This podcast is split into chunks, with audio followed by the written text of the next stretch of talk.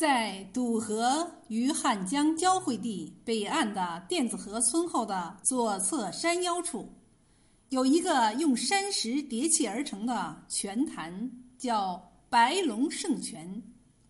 泉水清澈见底，纯净甘甜，冬暖夏凉，汩汩有声。泉上常呈袅袅青烟，冬天烟雾弥漫，夏季紫气萦绕。映透着神灵锐气，泉周围有岩石砌的道场，据说这就是人们传说的那天意卓成、神灵显赫、香火鼎盛的白龙庙遗迹。传说女娲炼石补天、降妖除魔时，莅临渡河和汉江交汇地，她。端立云霞之中，环顾大地。只见群山起伏绵亘，层峦叠嶂，珠峰耸峙，云海翻腾。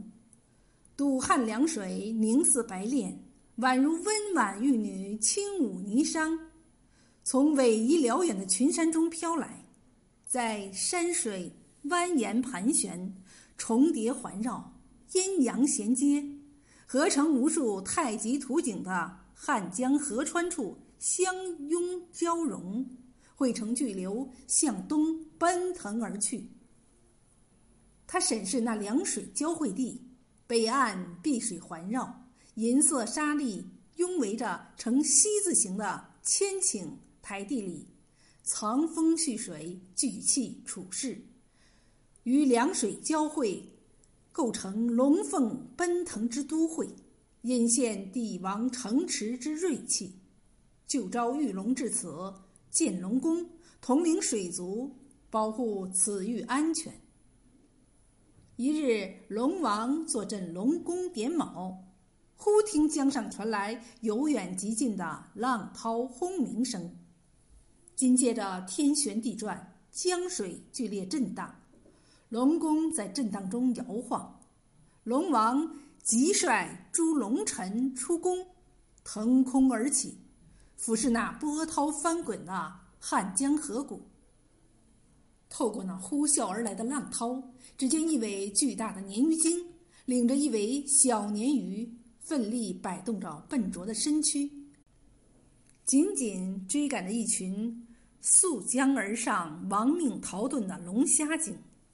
他们全力行进，激起滔天巨浪，冲击拍打江岸，地动山摇，发出雷鸣般惊涛骇浪声，震耳欲聋。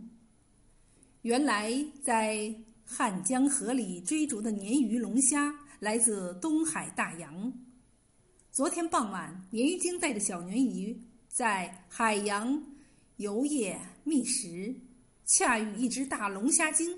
带着一群小虾在东海水域嬉戏，即趁其不备突发攻击。惊恐万状的大龙虾领着虾群，急忙逃入长江避难。岂知恶甚的鲶鱼精舍不得道口的美食逃逸，不顾一切地冲入长江。也许是上天有意安排，恰逢长江守护神酣睡。让鲶鱼精顺顺当当潜入了长江水域。龙虾精见鲶鱼穷追不舍，只得经长江入汉江，一路逃窜奔命而来。龙王见事态危急，急令诸神龙召集四方神灵，布下擒妖拿魔阵容。玉龙一声长吟，众神齐施降妖除魔法力。霎时，汉江上空乌云翻滚，众龙飞舞咆哮，雷鸣电闪，无数白光从天而降，击向江中的孽障。雷电过处，鲶鱼、龙虾转瞬间化作岛屿和礁石。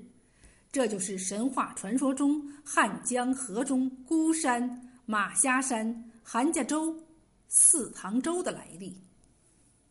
事不凑巧，就在大鲶鱼精化作岛屿的地方，刚好是两水交汇的龙凤呈祥宝地，亦是龙宫所在处。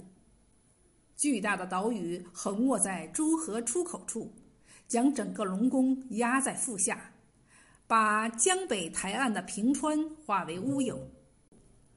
那身躯一僵、孽心尚存的鲶鱼精弓腰弯转头尾，把尾鳍侧向岛南岸。拦截随堵河和汉江洪水冲刷下来的沙石，淤塞岛南水道，让浩浩荡荡踏歌而来的滚滚毒水，改道西行三里注入汉江。于斜向南侧的鲶鱼头，化作石经向北伸张的右侧鱼须鱼鳍形成合力，让波涛汹涌的两江洪流冲击北岸。使江北台地积聚崩溃坍塌，造成江河移位、山脉走位。鲶鱼精身躯在汉江河中的形体，可分水流、移沙石、改河道的效能，为人类治理江河、兴修水利工程提供了生动而又重要的例证。传说秦蜀郡太守李冰曾多次到此地考察调研，反复论证岷江治水方案。在四川成都岷江口修筑了形同韩家洲的鱼嘴、飞沙堰、宝瓶口，构成了都江堰工程。